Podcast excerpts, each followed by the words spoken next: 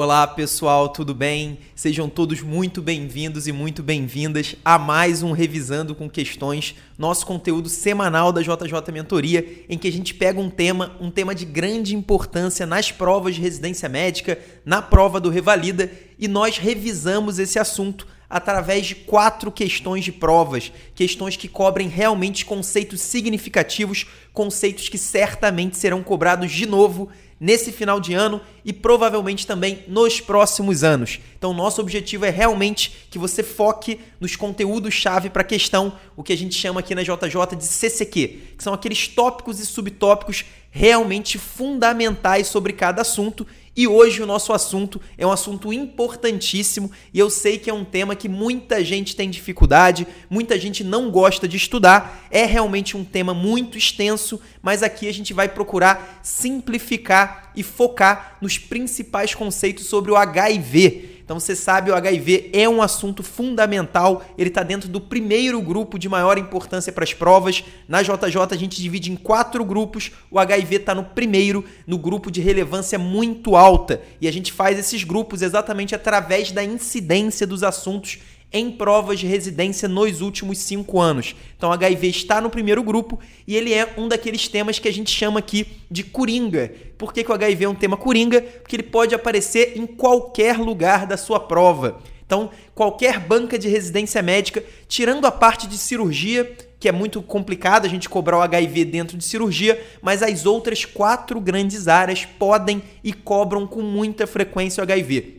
Então você vai encontrar questões de HIV na parte de clínica, você vai encontrar em pediatria, você vai encontrar na parte de GO, falando aí especificamente da obstetrícia, e você também vai encontrar na parte de preventiva. Então realmente é um assunto fundamental vamos prestar atenção que eu tenho certeza que esse vídeo pode render alguns pontos no final do ano. Então vamos começar por essa questão. Na verdade, essa não é uma questão de prova de residência, essa é uma questão feita por nós da JJ Mentoria, exatamente para falar sobre o assunto do início da terapia antirretroviral. Quando a gente deve começar a TARV, esse é um tópico fundamental. Vocês vão ver que muitas vezes no HIV é, a gente não vai falar sobre medicações, doenças, é, tratamento de alguma coisa. A gente vai falar sobre tópicos relacionados ao HIV e que não estão na parte normal que a gente está acostumado de diagnóstico e conduta. Nesse caso, é o timing do início da TARV. Então a gente sabe que o tratamento é a terapia antirretroviral, depois a gente vai falar sobre os esquemas,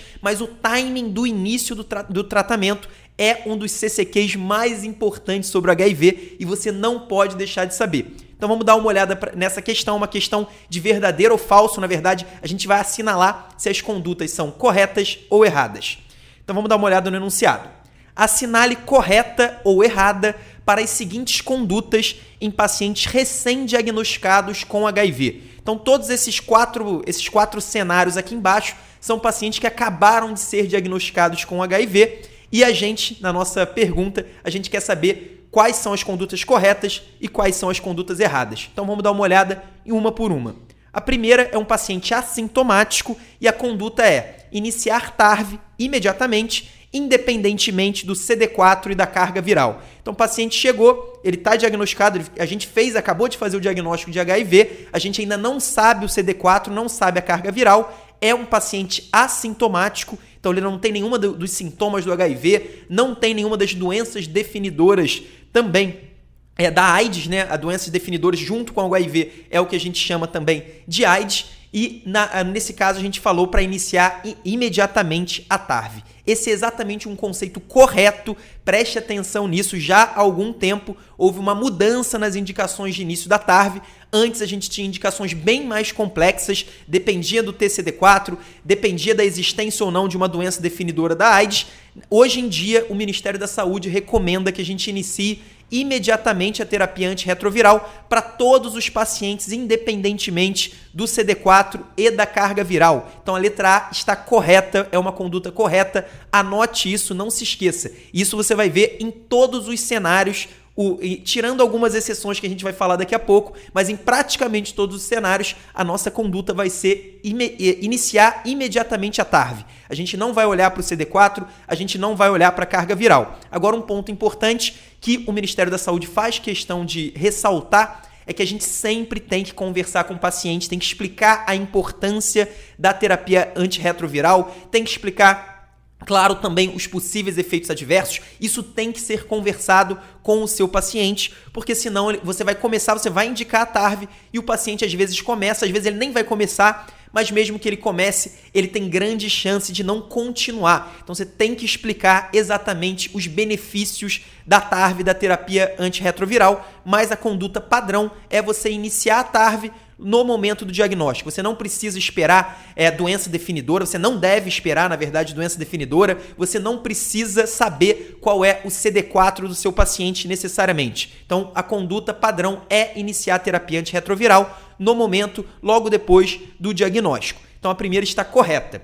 Agora vamos para a segunda. A segunda fala o seguinte: é um paciente com tuberculose ativa sem sinais de gravidade. Então não é uma tuberculose grave, mas é uma tuberculose que ele foi diagnosticado. Ele tem um TCD4 de 120 células e a conduta é iniciar a TARV na oitava semana de tratamento da tuberculose. Então, é um paciente com uma tuberculose ativa, o paciente está imunossuprimido, ele tem aí uma, um CD4 abaixo de 200, mas o ponto de corte fundamental aqui e eu já vou até conectar com a, com a terceira opção. A terceira opção é bem parecida, só que ao invés do CD4 ser 120, o CD4 é 40. Então o paciente também tem tuberculose. A tuberculose não é grave, mas ele está muito mais imunossuprimido. Ele tem um TCD4 de 40, enquanto o segundo paciente tem um TCD4 de 120. E a primeira opção, o paciente com CD4 de 120, a gente colocou para iniciar a terapia antirretroviral na oitava semana de tratamento da tuberculose e no paciente com TCD4 de 40, a gente colocou aqui para iniciar a TARV após a segunda semana, após duas semanas, na verdade, de tratamento da tuberculose. Então você diagnostica o paciente com tuberculose e com HIV, você faz o tratamento dele por duas ou por oito semanas. Primeiro só o tratamento da tuberculose com o nosso esquema RIP e depois a gente começa a terapia antirretroviral. Essas duas opções estão corretas. Essas duas condutas são exatamente corretas e o ponto de corte é exatamente o TCD4. Quando o TCD4 de um paciente com tuberculose está abaixo de 50, primeiro a gente vai tratar a, tuberculose por duas semanas e depois dessas duas semanas a gente inicia a terapia antirretroviral. Nesse caso, depois a gente vai falar melhor sobre esquemas, mas a terapia antirretroviral seria com tenofovir, lamivudina e o efavirenz, porque não é uma tuberculose grave. Isso no caso do TCD4 120. No TCD4, no TCD4 40, que está abaixo de 100, a conduta não seria o efavirenz, seria o raltegravir, mas de qualquer jeito isso a gente vai falar depois. Agora eu quero que você se concentre no seguinte: Paciente diagnosticado com HIV e tuberculose, se ele tiver um CD4 abaixo de 50, a gente só vai iniciar a terapia antirretroviral depois de duas semanas do tratamento da tuberculose. Então a gente não começa a TARV, a gente começa primeiro o tratamento da tuberculose e depois de duas semanas a gente inicia a terapia antirretroviral. Agora, se o paciente tem um TCD4 acima de 50, como o nosso paciente ali com um CD4 de 120 tem, Nesse caso, a gente também não vai começar a TARV imediatamente e a gente vai esperar ainda mais. A gente vai esperar oito semanas do, tra do tratamento da tuberculose. Então, a gente vai seguir lá o nosso esquema RP por oito semanas e só depois a gente inicia a TARV. Aí sim, tenofovir, lamivudina e efavirenz, nesse caso do segundo paciente. No terceiro paciente seria tenofovir, lamivudina e o raltegravir. Então, basicamente é isso. É muito importante que você saiba, que você realmente memorize essas condutas do paciente com tuberculose e HIV é um tipo de, de questão, é um tipo, na verdade, de conceito. Misturar tuberculose com HIV, que as bancas de residência médica adoram usar para te confundir. E aí, normalmente, esse tipo de questão pode estar na parte de clínica médica, mas é muito comum que esteja na parte de preventiva, que tanto HIV quanto tuberculose são duas doenças que são muito cobradas em epidemiologia. Então, preste atenção nisso. Depende é do TCD4 e se o paciente, mesmo que ele tenha um TCD4 acima de 50, ele tenha outros sinais de imunossupressão grave, a gente também esperaria apenas duas semanas. Mas normalmente, em prova de residência, pode decorar TCD4 menor do que 50, a gente espera duas semanas, TCD4 maior do que 50, a gente espera oito semanas é, para o início da TARV. Nesse meio tempo, a gente vai tratar a tuberculose do nosso paciente. Então, as duas estão corretas, as duas condutas. E por fim, a última conduta é uma gestante na oitava semana de idade gestacional, ela também está assintomática, foi, acabou de ser diagnosticada, era gestante na oitava semana e ela tem um TCD4 de 550 células por milímetro, milímetros cúbicos. E a conduta que a gente colocou é avaliar com equipe assistente e paciente os riscos e benefícios de começar a TARV imediatamente ou após o primeiro trimestre da gestação. Essa é uma opção pegadinha. Lembra que eu falei na primeira opção é que a conduta padrão, em quase todos os casos, é a gente iniciar imediatamente a TARV, independentemente do TCD4. Então, no caso da gestação, a gente também tem como conduta padrão iniciar a TARV independentemente da idade gestacional. Então, se a paciente tem 5, 10 ou 12 semanas de idade gestacional, não importa, a gente deve começar a terapia antirretroviral. Essa é a conduta padrão. Porém, o Ministério da Saúde faz questão de dizer, tá lá no manual do Ministério, depois vocês podem até é, procurar o protocolo e diretrizes sobre HIV, é, prevenção da, da, transmissão vertical de HIV e de, de, algumas outras doenças. O Ministério da Saúde faz questão de dizer que é, essa conduta deve ser discutida com a equipe assistente e com a paciente sobre os riscos e benefícios da TARV no caso da paciente assintomática, como é o nosso caso, no primeiro trimestre e um TCD4 de até 350. Desculpa, um, um, TCD4 maior do que 350. Então, se a gestante está no primeiro trimestre, ela é assintomática e tem um TCD4 acima de 350, a gente não é obrigado a começar o TARV, a TARV no primeiro trimestre. A gente pode adiar para o segundo trimestre, desde que essa conduta seja conversada com a equipe assistente e com a paciente sobre os riscos e benefícios. E aí, quais seriam os benefícios? Os benefícios é, seriam facilitar a supressão da carga viral e aumentar demais a chance dessa paciente ter uma gestação tranquila e de ela, inclusive, poder fazer um parto vaginal lá no final. Depois a gente vai falar melhor sobre isso, mas a conduta, pensando só na parte clínica da paciente, talvez o ideal seria, sem dúvida, começar a terapia antirretroviral desde o momento do diagnóstico. Porém, a gente sabe que mesmo drogas que já foram testadas na gestação, elas podem ter alguns efeitos prejudiciais ao feto ou até à gestante, mas é muito mais comum que seja no feto, que não tenha sido identificado inicialmente. Então a gente não tem como garantir que o raltegravir, por exemplo, que é uma medicação utilizada na gestação, inclusive o esquema básico da gestação é tenofovir, lamivudina e o raltegravir. Então a gente não tem como garantir que essas medicações é, realmente não tenham nenhum malefício ao feto. Praticamente qualquer medicação pode ter prejuízos, então sempre existe um risco da gente começar é, um, uma terapia, especialmente uma terapia para o HIV, que são três medicações,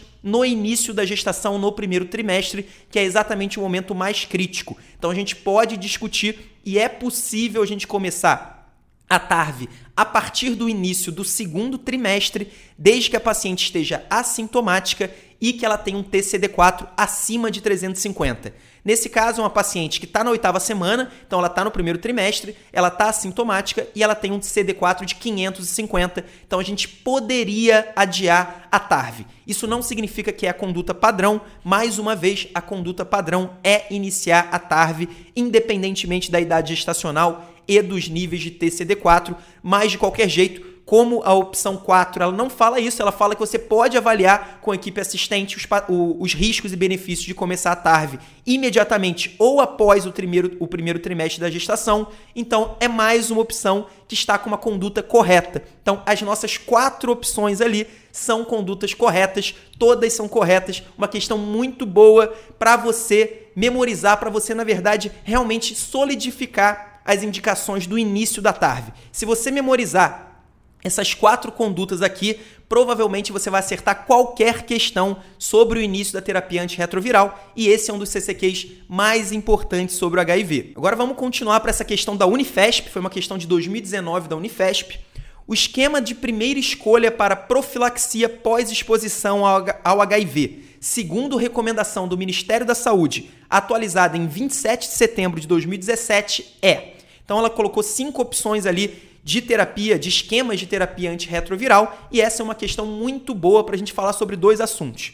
Primeiro, sobre a, a profilaxia pós-exposição. principalmente o tempo, qual que é o tempo limite para a gente fazer. Esse é um tópico muito cobrado pelas bancas. E o segundo ponto são exatamente os esquemas básicos de tratamento do HIV. Quais são os esquemas antirretrovirais preferidos atualmente? Então, primeiro falando sobre a profilaxia pós-exposição, é fundamental que você saiba que você só vai fazer profilaxia pós-exposição. Então, imagina um paciente que teve uma relação sexual desprotegida ou um paciente que teve um acidente pérfuro cortante, um profissional de saúde qual que é a indicação? Você só vai fazer a terapia antirretroviral se você chegar, se esse paciente chegar para você nas primeiras 72 horas do acidente ou da relação sexual desprotegida. Então, se, se isso aconteceu, por exemplo, há cinco dias, não dá mais, não tem mais indicação de fazer profilaxia, não tem mais indicação de terapia antirretroviral. Então, é apenas nas primeiras 72 horas.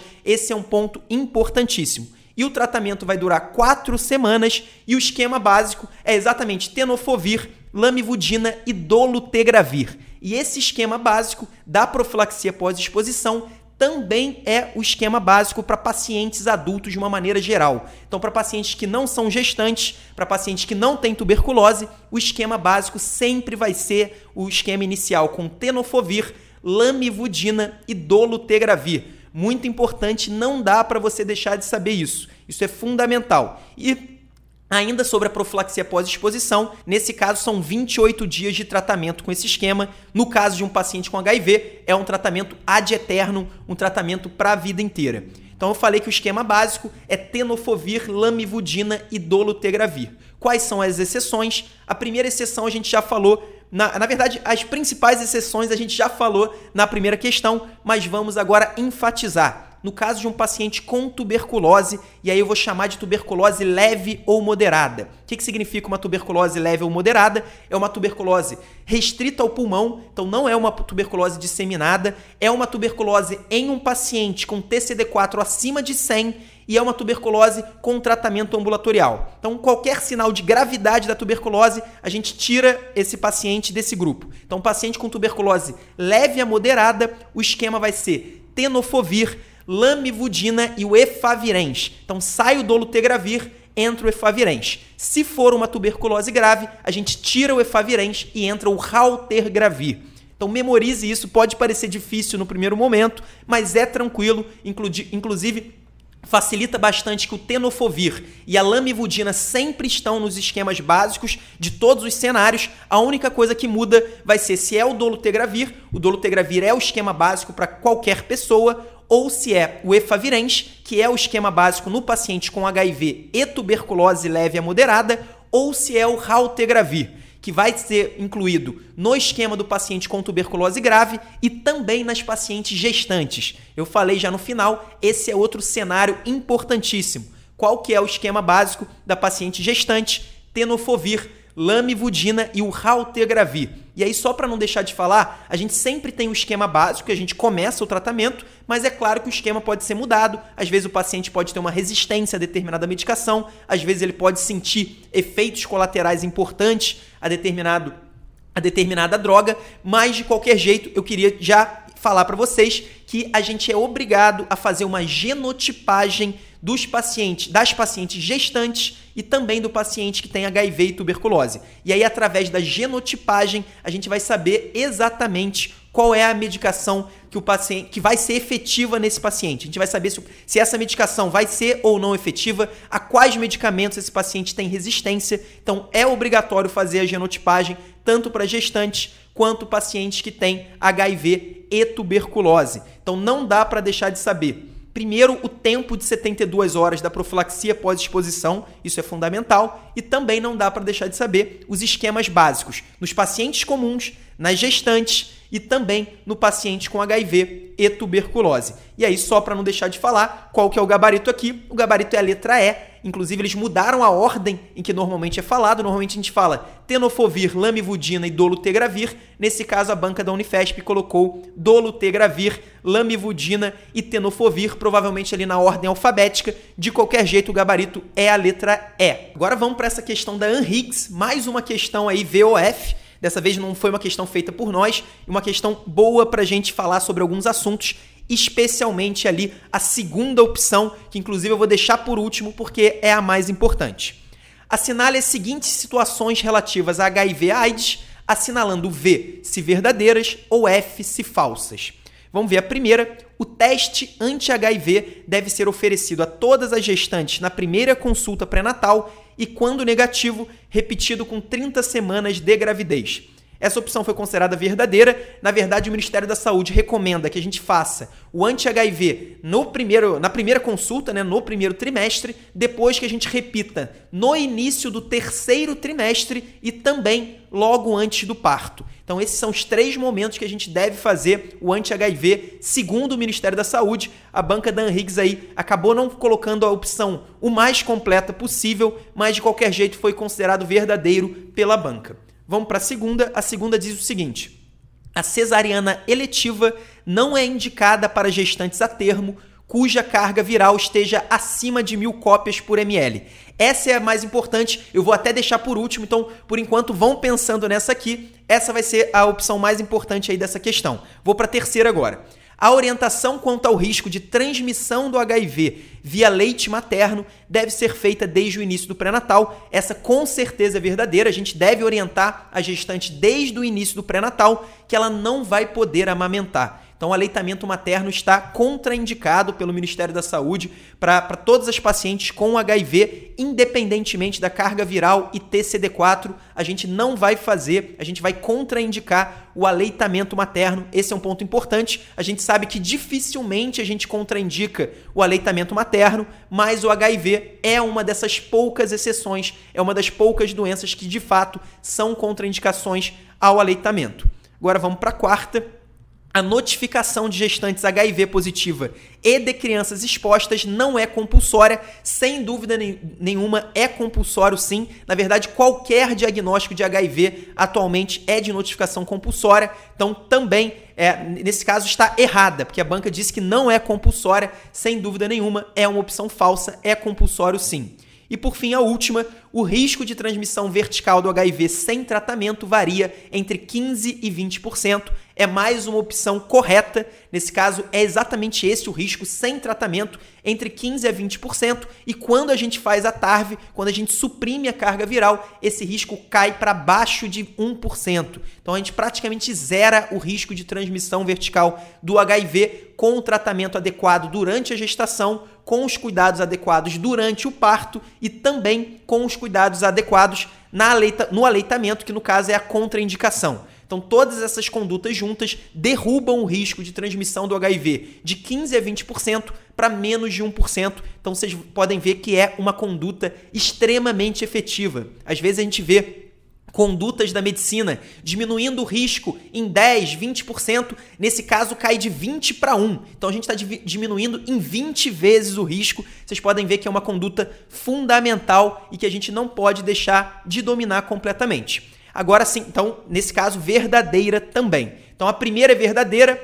a segunda eu vou falar daqui a pouco, a terceira é verdadeira, a quarta é falsa e a quinta também é verdadeira. Agora sim, vamos para a segunda. A segunda diz o seguinte: a cesariana eletiva não é indicada para gestantes a termo cuja carga viral esteja acima de mil cópias por ml.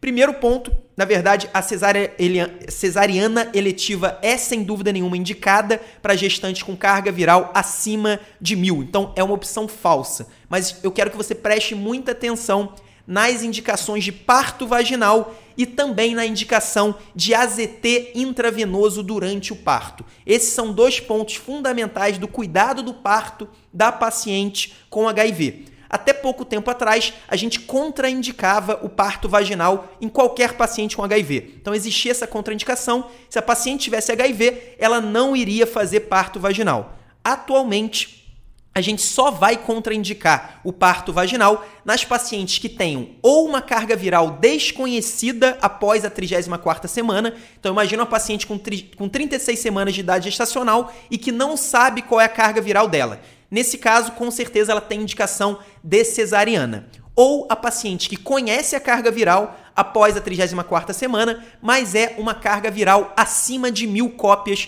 por milímetro cúbico. Então, se for uma carga viral acima de mil, a gente também vai contraindicar o parto vaginal e vai fazer a cesariana eletiva. Então, essas são as indicações, na verdade, são as indicações de cesariana eletiva. Atualmente, a conduta padrão da paciente com HIV é o parto vaginal. A gente só não vai fazer o parto vaginal quando a paciente não sabe a carga viral após a 34 ou quando a paciente sabe e essa carga viral está acima de mil cópias. Isso é fundamental. Agora, outra conduta relacionada ao parto, que é exatamente a indicação de AZT endovenoso. Existe essa indicação, pacientes que entram em trabalho de parto elas, algumas pacientes, né, eu vou explicar quais são essas pacientes, elas devem receber o, o AZT intravenoso durante todo o trabalho de parto até o clampeamento do cordão. E se for uma cesariana eletiva, a gente pode começar até 3 horas antes do trabalho de parto e também só finaliza no clampeamento do cordão. Agora, qual que é a indicação da, do uso do AZT endovenoso? Qualquer paciente acima da 34ª semana de idade gestacional ou que não saiba qual é a carga viral, ou que tenha uma carga viral detectável. Então, qualquer número de carga viral pode ser de 100, de 50, de 500, mesmo que seja abaixo de 1000, a gente pode fazer. Imagina uma paciente com uma carga viral de 500 na trigésima semana de idade gestacional. Ela não tem indicação de cesariana, porque é uma carga viral abaixo de 1000, então a gente pode fazer o parto vaginal, porém ela vai ter indicação de receber o AZT endovenoso, porque ela tem uma carga viral detectável. Então a gente só não vai fazer o AZT endovenoso para os pacientes que tenham cargas virais indetectáveis. Mais um ponto fundamental sobre trabalho de parto, sobre parto né, da, da paciente com, com HIV, e portanto, essa segunda alternativa também é falsa. Então é verdadeiro, falso, verdadeiro, falso, verdadeiro, o gabarito dessa questão da ANRIGS. Agora, para finalizar, uma questão da SES Pernambuco, agora a gente vai falar sobre doenças relacionadas ao HIV. A gente sabe que o HIV é um assunto muito amplo, muito extenso, não vai dar para a gente falar sobre tudo, mas agora eu vou falar sobre uma das principais, se não a principal, nas provas de residência médica. Vamos dar uma olhada no enunciado da SES Pernambuco. Um paciente de 30 anos queixa-se de tosse seca, febre baixa e dispneia progressiva há 20 dias com piora recente. Confessa que há dois anos descobriu ser soro positivo para HIV, mas não quis realizar qualquer tratamento ou investigação e perdeu o acompanhamento. Qual dos itens abaixo não sugerem pneumonia por pneumociste girovese, a famosa pneumocistose pulmonar?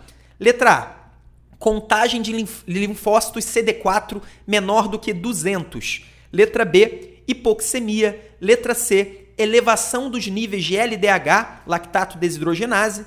Letra D, derrame pleural volumoso. E letra E, radiografia de tórax normal. Então, primeiro ponto, a pneumocistose é uma das doenças principais relacionadas ao HIV. Você vai ver demais nas suas provas de residência. Inclusive, se for para você estudar as doenças definidoras, a pneumocistose é fundamental e também algumas doenças relacionadas ao sistema nervoso central, principalmente a toxoplasmose, também a, a, a meningite por criptococos. É, são doenças que realmente podem ser cobradas no HIV não vai dar para você estudar tudo, você saber absolutamente tudo sobre o HIV. Isso seria, na verdade, nem os infectologistas, só se for realmente uma pessoa muito especializada para saber tudo. Então, tente direcionar para essas doenças principais. No caso da pneumocistose, o Ministério da Saúde diz que é a principal doença pulmonar oportunista que surge em pacientes com HIV com TCD4 abaixo de 200. Então, com certeza, a letra A não, é, ela sugere pneumonia por pneumocistose. Não é o gabarito. A contagem de linfócitos TCD4 abaixo de 200 é muito compatível com a pneumocistose, especialmente quando ela está associada a esse quadro clínico de febre, tosse seca e dispneia progressiva. A banca fez questão de colocar logo na primeira, logo na primeira frase essas três alterações clínicas que são as três principais alterações clínicas da pneumocistose. A tosse é seca na grande maioria das vezes, inclusive se for uma tosse produtiva, a gente vai pensar em, em, em por exemplo, uma pneumonia comum, uma pneumonia bacteriana comum. Então é uma, um ponto importantíssimo a tosse, a febre e a dispneia progressiva com o paciente ficando extremamente hipoxêmico. Então, essa é outra característica muito importante da pneumocistose, é uma doença que dá hipoxemia e dá uma hipoxemia às vezes precoce e às vezes grave. Então a letra B que está ali, hipoxemia, também sugere demais a pneumocistose, não é o gabarito da questão. Isso é muito importante, porque se a gente for pensar nos diagnósticos diferenciais da pneumocistose, claro que o paciente com HIV e muito imunossuprimido, ele vai ter diversos diagnósticos diferenciais. Ele pode ter micoses pulmonares, ele pode ter vários, várias alterações pulmonares. Mas, sem dúvida, duas das, do, dois dos principais diagnósticos diferenciais, por serem muitos comum, muito comuns, são exatamente a pneumonia bacteriana comum e a tuberculose pulmonar. São duas doenças que afetam o paciente é, imunocompetente. Qualquer pessoa pode ter uma pneumonia bacteriana ou pode ter uma tuberculose pulmonar, mas eles afetam com muito mais frequência e de forma muito mais grave o paciente com HIV, especialmente o paciente com HIV imunossuprimido. Então, na maioria das vezes, o diagnóstico diferencial da pneumocistose vão ser exatamente a pneumonia bacteriana comum e a tuberculose. E aí a gente não é uma característica nem da tuberculose, nem da pneumonia bacteriana comum, dar uma, uma hipoxemia tão precoce e tão grave como acontece na pneumocistose. Então essa é uma diferença. A gente falou já sobre a diferença da tosse seca. Normalmente a febre na pneumonia comunitária vai ser uma febre alta, ao contrário da, da pneumocistose, que normalmente é uma febre baixa, ela pode ir crescendo, ela é uma febre mais insidiosa, não é uma doença hiperaguda como a gente vê na pneumonia bacteriana. Outra característica importantíssima para sua prova, para você reconhecer a pneumocistose, é exatamente o que está ali na letra C, que é a elevação do LDH. A pneumocistose tem essa característica, ela aumenta o LDH e as bancas adoram utilizar isso para fazer questões de prova de residência médica. Então esse é mais um ponto importantíssimo. Agora eu vou pular a letra D, eu vou para a letra E, que fala em radiografia de tórax normal. Esse é um ponto polêmico da questão, porque, na verdade, em mais ou menos 25% dos casos de pneumocistose, a gente vai ter uma radiografia normal. Então, esse é um ponto que não exclui a possibilidade de pneumocistose, mas não é a manifestação mais comum. O mais comum na radiografia é que a gente, é que a gente tenha infiltrados intersticiais bilaterais peri-hilares. Então, é, essa é a radiografia mais comum do paciente com pneumocistose infiltrado intersticial realmente perilar dos dois lados do pulmão. Porém, a radiografia de tórax normal não exclui a possibilidade de pneumocistose, pelo contrário, se a gente for pensar de novo nos dois principais diagnósticos diferenciais, dificilmente a gente vai ter tuberculose ou pneumonia com radiografia normal. Então, se a gente tem um paciente com uma doença pulmonar aguda, com HIV, e faz uma radiografia e vem normal, a gente reduz muita chance de tuberculose pulmonar e pneumonia e pode até aumentar a chance de pneumocistose, dependendo do restante do quadro clínico. Então, por isso, a banca não considerou a letra E como gabarito, e eu concordo com a banca, porque a letra D sim é uma característica que praticamente afasta a possibilidade de pneumocistose. Normal, é, é, muito difícil que a pneumocistose dê derrame pleural, especialmente um derrame pleural volumoso. Então, se tiver um derrame pleural volumoso, a gente vai desconfiar de outros diagnósticos, como, por exemplo, a pneumonia ou a tuberculose ou outras doenças pulmonares. Então, o derrame pleural volumoso não é característico da pneumocistose. E aí, para não deixar de falar, um ponto fundamental também do diagnóstico diferencial, principalmente da pneumocistose com a pneumonia bacteriana comum, é que o exame físico, especificamente a ausculta pulmonar da pneumocistose, muitas vezes é normal. Em mais ou menos metade dos casos, a ausculta pulmonar do paciente com pneumocistose é normal e quando tem alterações, são alterações muito inespecíficas, a gente não tem uma, um, um exame físico típico de pneumocistose. Então, se você encontrar lá os, os estertores crepitantes localizados, se você encontrar aquele quadro típico da pneumonia bacteriana, muito provavelmente é pneumonia bacteriana, não é pneumocistose. Então, a gente tem uma dissociação da clínica do paciente, do nosso exame físico, com os sintomas do paciente. O paciente vai sentir dispneia, vai estar tá hipoxêmico e você vai fazer uma ausculta pulmonar e a ausculta pulmonar vai ser inocente. Essa é uma característica fundamental da pneumocistose. E aí, qual que é o tratamento? A banca não perguntou, mas a gente vai falar aqui. O tratamento é o Bactrim, o sulfametoxazol trimetoprim por três semanas. Então a gente vai fazer o Bactrim por três semanas e nos casos graves, e aí a gente vai definir casos graves, como pacientes com uma pressão parcial de oxigênio arterial menor do que 70 milímetros. Então Então, paciente com PaO2 menor do que 70 é um caso grave e nesse caso ele também vai receber corticoide. A gente vai fazer uma prednisona por 5 dias e o Bactrim vai ser venoso. Então, basicamente tem essas diferenças. Se for um quadro leve a moderado, o Bactrim também é por 3 semanas, mas é via oral. Então, basicamente, se você souber tudo isso que eu falei sobre pneumocistose, eu tenho certeza que você vai acertar quase todas as questões de prova,